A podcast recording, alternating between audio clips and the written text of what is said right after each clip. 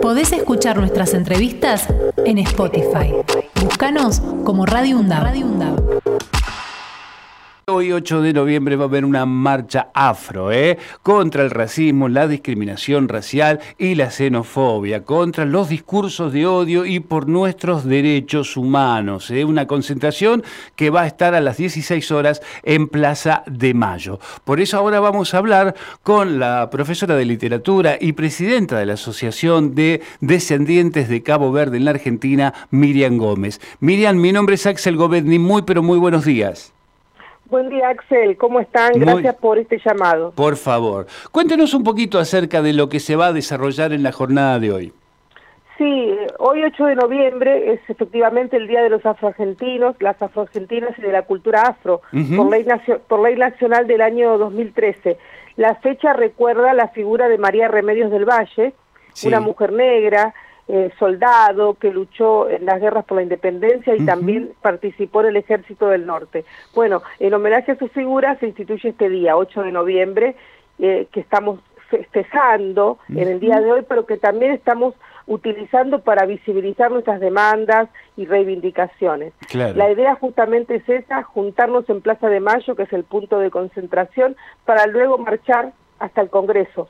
Bien. Al Congreso de la Nación, donde vamos a leer nuestra proclama. Pero al mismo tiempo, dentro del Congreso, hoy mismo se está presentando un proyecto de ley para el cupo laboral afrodescendiente en el Estado. Ah, bien. Como una forma de reparación. Sí, claro, claro. Está muy bien. Bueno, y son varias las comunidades, ¿no?, que se van a reunir en esta jornada. Sí, sí. Más allá de lo que se crea o de lo que se comunique, en realidad las comunidades negras o afros en la Argentina son muy numerosas, muy variadas y desparramadas a lo largo y ancho del país.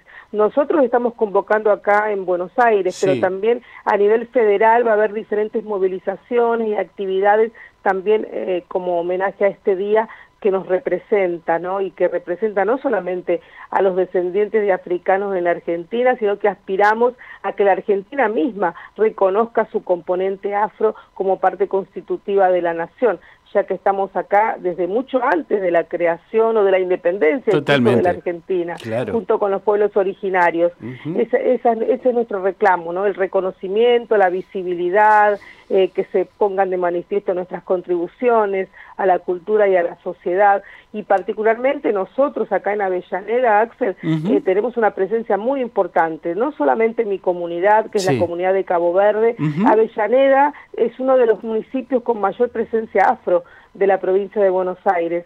Así que para mí también al mismo tiempo que me llamen desde nuestra universidad, la UNDAV, es, es una oportunidad lindísima, es un honor también poder estar hablando con ustedes y además con los que están escuchando, que espero que sea o que haya una gran audiencia afrodescendiente también del otro lado. Esperemos que sí, muchísimas gracias. Eh, Cabo, Cabo Ver, qué lindo. Cesárea Évora, lo primero que se me ocurre en la cabeza, ¿no? Obviamente, pero bueno. Este... Y la verdad que se lo debemos a ella, que nos conozcan más. Es cierto. Hacerte una aclaración, yo ya no soy presidenta, fui presidenta en cuatro oportunidades, ah, fui la primera mujer, en presidir la sociedad caboverdiana y también la más joven. En este momento yo sigo formando parte de la sociedad caboverdiana, pero como colaboradora. Bien, bueno, está mejor eh, aclararlo. Eh. Eh, Basta de racismo, discriminación racial, xenofobia, discursos de odio y otras formas conexas de intolerancia por una ley antirracista, preservación de los territorios ancestrales y del patrimonio cultural, cupo laboral y representación política afro respecto a las religiones de matriz afro, plan nacional contra el racismo, la discriminación racial y la xenofobia. Son algunos de los tantos puntos que tiene esto que van a presentar hoy en el Congreso. ¿Esto es así? Sí, Efectivamente. Quiero poner de manifiesto algo que nombraste que tiene que ver con los sitios de memoria, aquellos lugares donde la presencia afro ha sido manifiesta y que han dejado huella. Por ejemplo, la Capilla de los Negros en Chascomú, supongo que tienen noticia de esto, creada, sí, que existe desde 1865, eh, las estancias la, la, conozco, es, una ah. maravilla, eh, todo, todo, el mundo debería ir porque realmente esa capilla es, es realmente preciosa es muy, muy interesante, es muy linda, y es una capilla sincrética con manifestaciones religiosas de todos los credos. Exacto. Eso es lo, más interesante. Sí, correcto. Están las estancias jesuíticas en Córdoba, construidas por los afrodescendientes esclavizados, existe, bueno, el tango ya es patrimonio de la humanidad, pero tiene su origen africano acá en el Río de la Plata, hay toda una serie de, cuestiones, lugares, sitios, manifestaciones culturales que tienen que ver con esta presencia africana de larga data en la Argentina, ¿no es cierto? Eh, y, bueno, eh, es un tema recurrente, pero es bueno eh, tratarlo todo el tiempo posible porque hay en estos tiempos un cambio de paradigma con respecto a la mirada hacia el afro, digamos, o hacia la persona negra, para ser más claro. Sí, sí, Axel, yo diría que sí, a lo largo de estos años, muchos años, sobre todo a partir de la recuperación de la democracia, que estamos trabajando en estos temas, que instalamos en el debate público la cuestión del racismo, ha habido grandes cambios, grandes avances. Por supuesto que también hubo retroceso, pero hoy por hoy es un tema como el que estamos conversando hoy naturalmente mm. en, la, en, la, radio. Esto hace 15 o 20 años era impensable, no era un tema que fuera considerado digno de ser tratado, se descartaba. Y sin embargo hoy cada vez hay mayor conciencia de que el racismo existe, la discriminación, la xenofobia, y que en definitiva son factores de exclusión social sobre todo, ¿no? No es solamente eh, no me gustan los negros o, tengo prejuicios, sino que además yo estoy limitando sus derechos. Claro. Al trabajo, a la educación, a la salud, a una vivienda digna. Entonces se trata de profundizar el debate un poco más todavía de lo que ya está. Por suerte ya se habla del tema, ya no hay ese prurito de, no, de racismo no hablamos, acá no hay racismo, acá no hay negro, pasemos a otra cosa. Hoy no se elude el tema, se aborda y ya es un primer paso muy importante para poder empezar a resolverlo entre todos y todas, porque también digo lo siguiente, eh, no es un problema nuestro o solo nuestro el racismo, de hecho nosotros no lo creamos, creo que es un es una tarea de la sociedad en general afrontar ese flagelo y erradicarlo. Perfecto. Estamos charlando con Miriam Gómez, que es profesora de literatura y también este, forma parte de la Asociación de Descendientes de Cabo Verde aquí en la Argentina. Habíamos dicho que era presidenta, pero acaba de aclararlo ella que no, que ya lo fue en cuatro, en cuatro periodos, ¿no? Fue presidenta. Bien. Eh, quería preguntarle esto, ¿cómo ven dentro de las comunidades lo que está pasando con respecto a, a lo que se viene, que es el balotaje?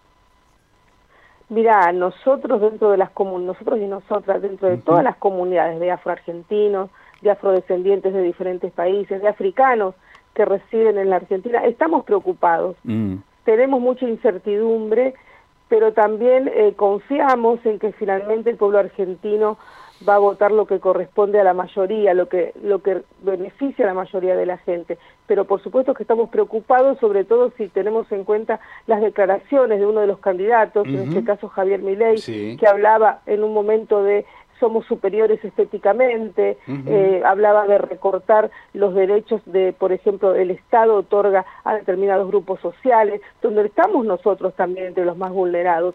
Y todo eso nos, nos tiene muy preocupados y el avance de la derecha también es un avance contra nuestros derechos. Así que estamos a la expectativa, somos democráticos, eh, somos inclusivos, estamos a favor de la diversidad y por lo tanto un candidato así nos genera mucha incertidumbre y mucho temor hacia el futuro, ¿no? El haber conseguido una serie de determinados avances que de pronto se conviertan en un retroceso. Justamente de eso hablábamos ayer porque estábamos terminando de organizar la marcha y decíamos, esta es la primera marcha de la comunidad afro. Después del balotaje, que no sea la última, porque no sabemos por el momento qué va a pasar, aunque tenemos, tenemos fe y confianza en la sabiduría del pueblo. Sí, sí, pero el temor sigue estando y este, obviamente hay una gran porcentaje, porcentaje del país que va a votar este modelo, ¿no? Dos modelos en pugna que están bien claros, de un lado la Unión Nacional, por el otro la destrucción y todo lo que plantean desde ya hace tiempo. Entonces, evidentemente, estamos todos sumergidos en una gran incertidumbre. Eh, por último, quería preguntarle, Miriam, bueno, entonces, eh, para repasar un poquito y para este, decirle a la audiencia que hoy, 8 de noviembre, se realiza la marcha afro, esto es contra el racismo, la discriminación racial y la xenofobia como puntos fundamentales, ¿no? ¿Lo puede decir desde dónde, hasta dónde y cómo, cómo se va a desarrollar este acto? Cómo no, eh, nosotros nos concentramos y esperamos a todos y todas para que nos acompañen en Plaza de Mayo a las 4 de la tarde, para marchar alrededor de las, bueno, una vez que juntemos a la gente, nos organicemos en columnas, alrededor de las 18, de las 6 de la tarde, vamos a marchar por Avenida de Mayo hasta el Congreso y en la Plaza del Congreso vamos a desplegar nuestra bandera, nuestras pancartas, habrá micrófono, habrá música, habrá discursos y bueno, ahí estaremos celebrando la afro-argentinidad. Maravilloso. Eh, Miriam, ha sido un enorme placer charlar con usted y bueno, desearle lo mejor y que viva la cultura afro. ¿eh? Que viva la cultura afro. Gracias por esta oportunidad. Buenos días. Que tenga un buen día. Podés escuchar nuestras entrevistas en Spotify. Búscanos como Radio UNDAV. Radio